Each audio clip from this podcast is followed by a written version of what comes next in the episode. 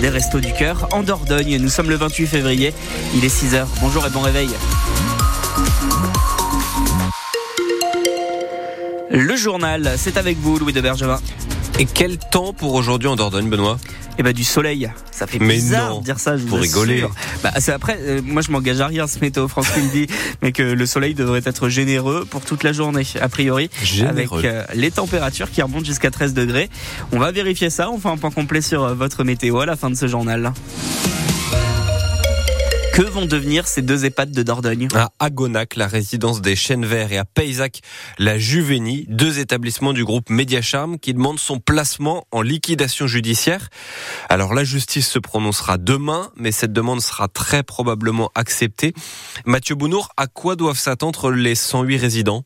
Cette procédure, si elle est validée par la justice, doit permettre aux entreprises ou associations intéressées de racheter les différents établissements. Au choix, c'est du cas par cas. Pour les deux EHPAD en Dordogne, personne ne s'avance pour l'instant sur les potentiels repreneurs. Le groupe Medicharm est en train de contacter les résidents et leurs familles pour leur expliquer la situation.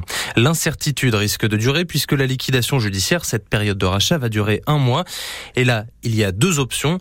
Soit un acheteur se fait connaître dès maintenant, les EHPAD sont sauvés. Soit il n'y en a pas encore. Donc les 108 résidents et les 81 emplois liés à ces deux EHPAD resteront dans l'attente d'avoir des nouvelles pour un potentiel sauvetage avant la date limite fin mars. Et dans le cas où personne ne serait intéressé par ces établissements en Dordogne, il faudrait transférer les résidents dans d'autres structures et les 81 emplois pourraient être euh, supprimés. Un homme de 40 ans a été gravement blessé cette nuit dans un accident de la route. Au lieu dit Le Perra à Saint-Martin-de-Gurzon dans le Mont-Poney. Selon les pompiers, son fourgon a percuté un arbre peu avant 22 heures. Il était seul en cause. Il a été évacué à l'hôpital de Bordeaux en hélicoptère. Une maison de 120 mètres carrés a brûlé cette nuit à Saint-Privat en Périgord. Au lieu dit Le Petit Renard, c'est près de Ribérac. Les pompiers appelés vers 22h30. Une dépendance et un garage ont été détruits par les flammes. Il n'y a pas de victimes et la famille a été relogée par des proches. Une alternante de Bergerac paye des amendes qu'elle n'a jamais reçues. Parce que quelqu'un se fait passer pour elle. 1845 euros prélevés sur son compte bancaire par le Trésor public. Des amendes majorées de la SNCF. Mais elle n'est jamais montée dans ces trains. C'est une usurpation d'identité. Un resquilleur donne son nom au contrôleur quand il n'a pas payé le trajet.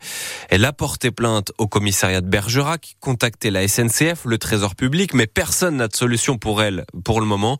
Maëlys Chaplin raconte euh, ce samedi 10 février quand elle a découvert les prélèvements sur son compte en banque. Sa vie est devenue un cauchemar. Comme tous les matins, je me suis connectée sur mon compte bancaire et j'ai vu que j'étais à découvert de 400 euros. Et euh, j'ai pas tout de suite compris. J'ai regardé les opérations et en fait, j'ai vu que j'avais un prélèvement du Trésor public d'un montant de 555 euros et j'attendais pas d'amende en fait. Je me suis pas fait arrêter, ni d'amende de stationnement, ni rien. Du coup, j'ai envoyé un mail et j'ai vu que j'avais sept amendes majorées et euh, j'en ai pour un montant total de 1800 euros. Du coup, euh, j'étais un petit peu paniquée parce que j'ai jamais pris ces trains-là.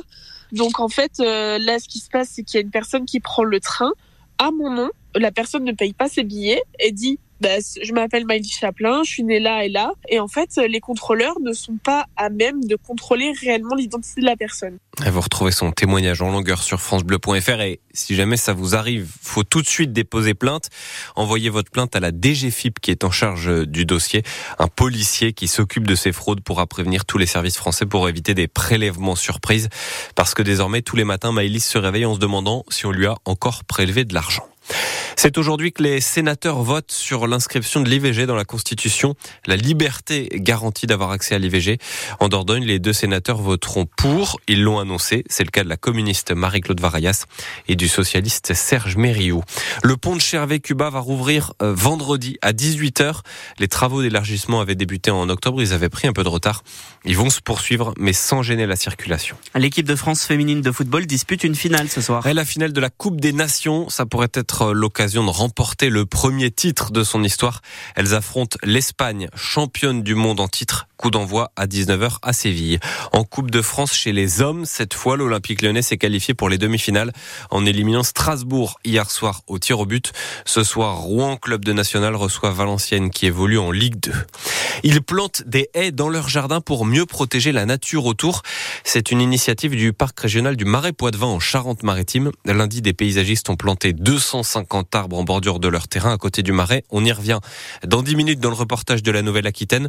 Dans quelques ces plantations deviendront une haie épaisse qui accueillera des insectes, des oiseaux et qui permettront aussi au, au sol de mieux digérer les crues et les inondations. Les Vintage Days auront lieu un peu plus tard que prévu. Cette année, le grand rassemblement de voitures anciennes est obligé de décaler à cause des Jeux Olympiques. L'organisateur explique euh, qu'il a été obligé, il y a besoin de plusieurs dizaines de policiers et gendarmes pour encadrer l'événement à Périgueux, Coursac et Chancelade, mais évidemment, ils sont mobilisés sur les JO jusqu'au 8 septembre. Ils ont besoin d'un peu de repos. Les Vintage Days se tiendront donc du vendredi 13 au dimanche 15 septembre.